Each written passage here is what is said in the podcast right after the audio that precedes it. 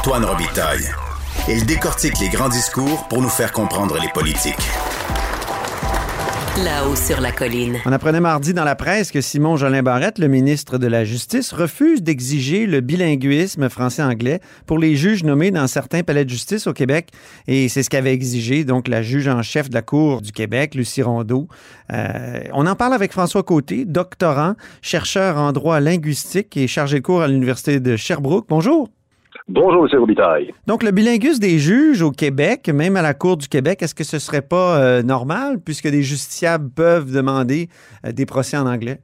Le bilinguisme, la capacité de maîtriser plusieurs langues, c'est une question qui est toujours utile, mais il faut se poser la question. La nuance doit être faite entre l'utilité et la nécessité. Mm-hmm. comme dans le domaine du travail, comme dans le domaine de, de, la fonction publique, de tout ce qui relève de la charte de la langue française, on effectue une distinction fondamentale pour ce qui est de la question de l'exigence linguistique d'une autre langue que le français au Québec. Ça, c'est l'article 46 de la Charte de la langue française. Lorsqu'il est question de l'accès à un emploi, est-ce qu'il est nécessaire pour l'accomplissement des tâches liées à la fonction de maîtriser une autre langue que le français? Si la réponse est oui, alors là, oui, l'exigence linguistique se justifie. Mais si c'est simplement une question d'utilité, une question de ah, c'est plus pratique et on se casse moins la tête, non, parce que là, c'est ouvrir la porte à la discrimination linguistique à grande échelle. Et la Charte de la langue française a été adoptée justement pour lutter contre cette espèce de culture du bilinguisme systématique qui amène au passage à l'anglais. Mhm. Donc, ici, le fait... C'est comme l'antichambre de la de l'assimilation, hein? D'une certaine manière. Et puis, le fait qu'un juge puisse parler anglais, c'est toujours un critère utile. Mais est-ce que c'est nécessaire? Et est-ce qu'on doit en faire une condition obligatoire qui se retrouverait à fermer la porte aux candidats unilingues francophones? Là, ce serait aller beaucoup trop loin. On doit rester au critère de la nécessité. Et est-ce que c'est nécessaire? Eh bien, c'est euh, à la personne qui demande ce critère de bilinguisme d'en faire la démonstration. Mhm. Et c'est ça qui est particulièrement euh, curieux, c'est que le ministre Jean Barrette avait simplement demandé à la juge en chef de faire la démonstration. Vous nous demandez euh, de, de- vous nous demandez un, un candidat qui soit bilingue, ok, ben dites-nous pourquoi est-ce qu'il a besoin d'être bilingue. Et là, là-dessus, euh, écoutez, à ce qu'on s'en fie dans les médias, la juge n'aurait fourni aucune raison au-delà de simplement, euh, ben, c'est plus pratique. Sauf que euh, le critère de la nécessité doit être démontré. Le ministre a eu tout à fait raison de dire un instant, euh, on, on- en tant que ministre de la Justice, on ne va pas commencer à tout simplement euh, acquiescer sans poser de questions à n'importe quelle requête de la part de, de la magistrature qui viendrait sur notre bureau pour la nomination des juges. Mhm. Le ministre a un pouvoir discrétionnaire, il y a un comité de sélection et on doit démontrer les critères qui sont nécessaires. Et cette nécessité n'a pas été démontrée. Donc le ministre est parfaitement dans son droit. Mhm.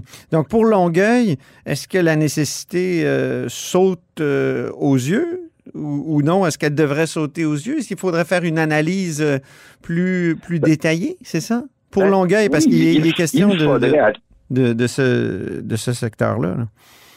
Effectivement, c'est qu'avant de proclamer que c'est une nécessité évidente, je m'excuse, mais il est tout à fait légitime d'en demander la preuve. Mhm. Euh, Jusqu'à quel point est-ce qu'on a besoin d'un juge qui soit bilingue, qui ne se ferait donc, euh, qui ne pourrait pas se faire remplacer par d'autres juges unilingues, qui a, qui a absolument besoin d'être euh, bilingue, ben je m'excuse, mais la démonstration n'a pas été faite. Et en absence d'une démonstration, le ministre est légitime et justifié de pouvoir dire non, on va on va pas imposer un critère limitatif qui se retrouverait à restreindre le, le, le potentiel de candidat nécessaire pour euh, satisfaire une exigence qui n'a pas été démontrée. Euh, Il y a la question de la séparation des pouvoirs aussi dans cette affaire. La juge Rondeau euh, écrit que la branche exécutive de l'État, qui a le pouvoir de contraindre les citoyens à comparaître devant la Cour, n'a pas celui d'organiser le travail des juges qui la composent, euh, comme si M. Jolin Barrette voulait s'ingérer. Avez-vous l'impression qu'il y a eu donc violation de cette, du grand principe de la séparation des pouvoirs?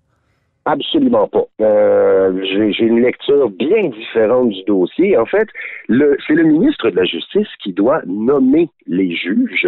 Euh, il est à l'intérieur de ses pouvoirs et le, le juge en chef peut pas tout simplement arriver dans le bureau du ministre et lui dire je veux tel tel tel critère et vous allez nommer ces juges-là.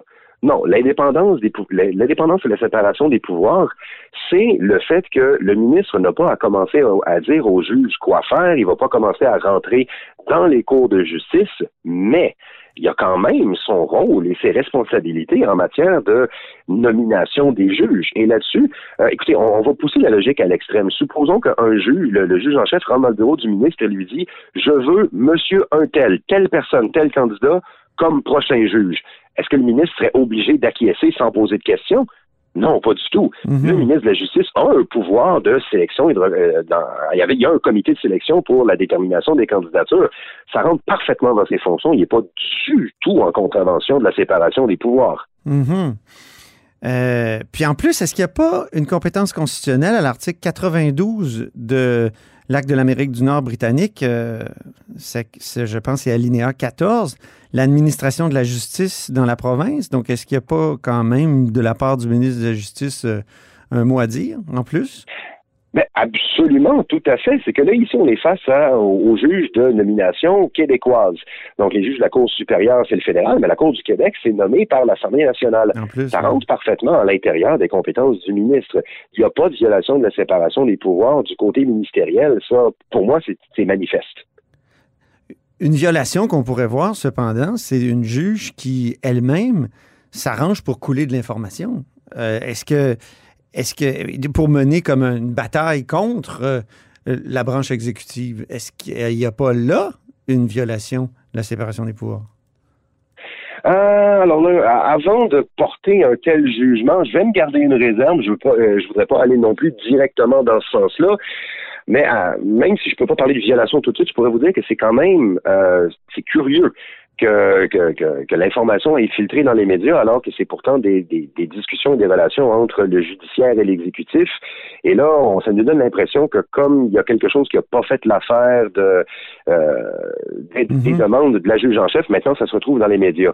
Donc, euh, est-ce que c'est de la violation? Je ne sais pas, je me prononce pas à ce stade-ci, c'est peut-être un peu trop tôt, mais à tout le moins, c'est curieux et ça demanderait d'être euh, peut-être regardé de plus près. Est-ce que les juges font plus de politique qu'on le pense?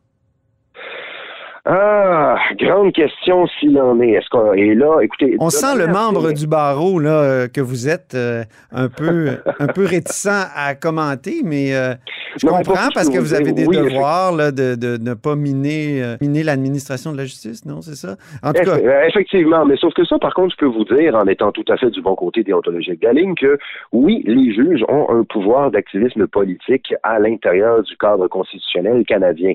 Ça se voit particulièrement dans tout ce qui relève des libertés fondamentales et du contrôle de la législation. Mhm. Où, oui, effectivement, les juges prennent leur place et viennent dire leurs mots dans des dossiers qui euh, relèvent traditionnellement du législateur. Et c'est ici qu'on se retrouve avec la, le, choc des mentalités entre le droit civil et la common law. Hmm. Donc, du côté de la common law, c'est tout à fait légitime que les juges contrôlent l'activité du législateur suivant la, la, tradition britannique.